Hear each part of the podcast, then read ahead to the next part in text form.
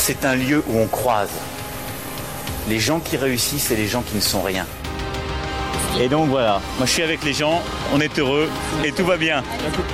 On met un pognon de dingue dans des, dans des minima sociaux, les gens ils sont quand même pauvres. On n'en sort pas. Eh bien c'est simple, on a tout misé sur l'esprit start-up. Je crois qu'on a besoin d'un peu d'égalité, d'un peu de liberté, parce que c'est quoi la devise française? Liberté, égalité, fraternité. Eh ben, banco, voilà. Nous, c'est ça ce qu'on va essayer de faire. Top Bienvenue dans La République inaltérable, le talk politique libre, incisif et sans concession du monde moderne avec Alexis Poulain. Je rappelle que vous pouvez retrouver les épisodes précédents dans toutes les apps de podcast, sur Spotify et sur lemondemoderne.media. Le mardi matin est consacré aux auteurs de romans, d'essais ou d'études universitaires et cet été, nous vous proposons des lectures d'Alexis mises en son. Dans l'épisode de jeudi dernier, nous vous avons parlé de philanthropie et d'économie bienveillante. On risque d'en reparler très vite et ça m'a rappelé L'Évangile de la richesse écrit par Andrew Carnegie en 1891. Je l'avais lu en VO et le relire en version française la semaine dernière dans sa traduction d'époque disponible sur Gallica m'a encore plus frappé. On a vraiment l'impression d'entendre un discours progressiste de la France en marche tout à fait actuel. La philanthropie fait un retour en force sous l'impulsion de la Startup Nation. On a aussi pu en voir toutes les contradictions au moment de la cagnotte pour Notre-Dame de Paris. Il y a 15 jours, Édouard Philippe a confié une mission à deux députés pour, je cite, proposer de lever les freins qui existent au développement des fondations et au financement des associations. On assiste là à une évidente privatisation des systèmes de solidarité par le marketing bienveillant des plus aisés. Vous connaissez sans doute le nom de Carnegie pour la salle de concert mythique de New York, le Carnegie Hall, ou encore l'université Carnegie Mellon à Pittsburgh, tous deux fruits de l'œuvre philanthropique de l'auteur du texte qui va suivre. C'est dans le bassin de Pittsburgh que le roi de l'acier, comme il était surnommé, a fait fortune à la fin du XIXe siècle. Dans cette brochure de 1891, il justifie les inégalités de revenus entre riches et pauvres et décrit sa vision de la philanthropie. Je vous laisse avec Alexis.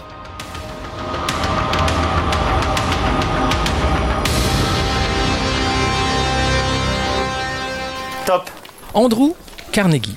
L'Évangile de la richesse, traduction française de 1891, extrait choisi. Le problème de notre époque consiste à trouver l'emploi judicieux de la richesse, de manière à développer entre le riche et le pauvre les relations d'un commerce fraternel. Ce n'est pas un simple changement, mais une véritable révolution qu'ont subi durant les derniers siècles les conditions de la vie humaine. Il n'y avait autrefois qu'une bien petite différence entre la vie matérielle d'un chef et celle de ses subordonnés. Le contraste qui existe aujourd'hui entre le palais du millionnaire et la demeure de l'ouvrier témoigne hautement du changement qui s'est produit. Mais loin de le regretter, il faut s'en réjouir comme d'un précieux avantage. Il est bon en effet, et même essentiel pour l'amélioration de la race, que dans les demeures de quelques-uns se trouvent rassemblées les productions les plus belles et les plus élevées de la littérature et des arts dues au progrès de notre civilisation raffinée. On ne peut concevoir un mécène sans richesse. Le bon vieux temps n'était pas réellement le bon vieux temps. La situation des maîtres et des serviteurs s'est beaucoup améliorée de nos jours. Et un retour en arrière serait, tant pour celui qui commande que pour celui qui sert, pour ce dernier surtout, un malheur qui pourrait ruiner notre état social. Du reste, quelle que soit la valeur du changement qui s'est opéré, il s'impose et nous devons l'accepter en cherchant à en tirer le meilleur parti possible plutôt que de perdre notre temps à le critiquer. L'ouvrier des campagnes a plus de confort que le fermier des temps passés. Le fermier, à son tour, est bien mieux vêtu et même logé que ne l'était le propriétaire. Quant au propriétaire, devenu ami des arts, le souverain de jadis lui envirait ses livres et ses tableaux de prix. La loi de concurrence, de même que le luxe et le confort de la vie, coûte cher à la société.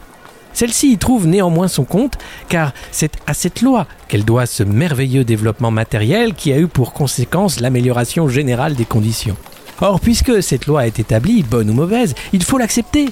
Nous ne pouvons, en effet, nous y soustraire, et nous n'avons rien trouvé à lui substituer.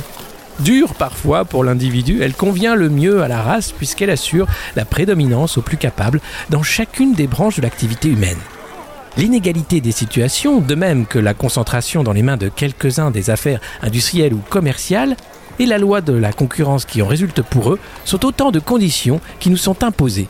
Nous en retirons le bénéfice tout en assurant le progrès de notre race. Ce qui précède étant admis, il s'ensuit qu'il faut favoriser le libre développement des aptitudes spéciales du marchand ou du fabricant qui est appelé à diriger les grandes affaires. À ceux qui proposent aujourd'hui de substituer le communisme à l'individualisme excessif dont ils se plaignent, nous répondrons non. L'humanité a déjà fait l'expérience que vous proposez, et c'est parce qu'elle a renoncé à ces idées qu'elle a cessé d'être barbare. L'accumulation de la fortune entre les mains de ceux qui ont su la créer par leur énergie et par leur savoir-faire n'a pas été un mal, mais un bien. Saper l'individualisme, le droit de propriété, la loi de concurrence et l'accumulation des richesses qui en est la conséquence, c'est sacrifier le résultat le plus net de l'expérience humaine et stériliser le sol dont l'humanité a tiré ses meilleurs fruits. Injustes et inégales parfois dans leurs effets, ces lois qui paraissent imparfaites à l'idéaliste n'en représentent pas moins ce que l'humanité a créé jusqu'à ce jour de plus précieux et de plus parfait. Il n'y a qu'un seul moyen de bien employer une grande fortune. L'emploi que nous proposons corrigerait la répartition inégale de la richesse dans ce monde et aurait comme conséquence la réconciliation du riche et du pauvre et le règne de la concorde. Cet idéal ne ressemble en rien à celui des communistes. Il n'est en effet que la continuation du développement des conditions actuelles et non le bouleversement complet de notre civilisation. Il se trouve en parfait accord avec l'individualisme moderne poussé à l'excès l'humanité est préparée à le mettre graduellement en pratique. Elle n'a qu'à vouloir. Sous son impulsion, nous aurons un régime où le surplus de la richesse de quelques-uns deviendra la propriété du plus grand nombre, et cela dans les meilleures conditions puisqu'il sera employé pour le bien public.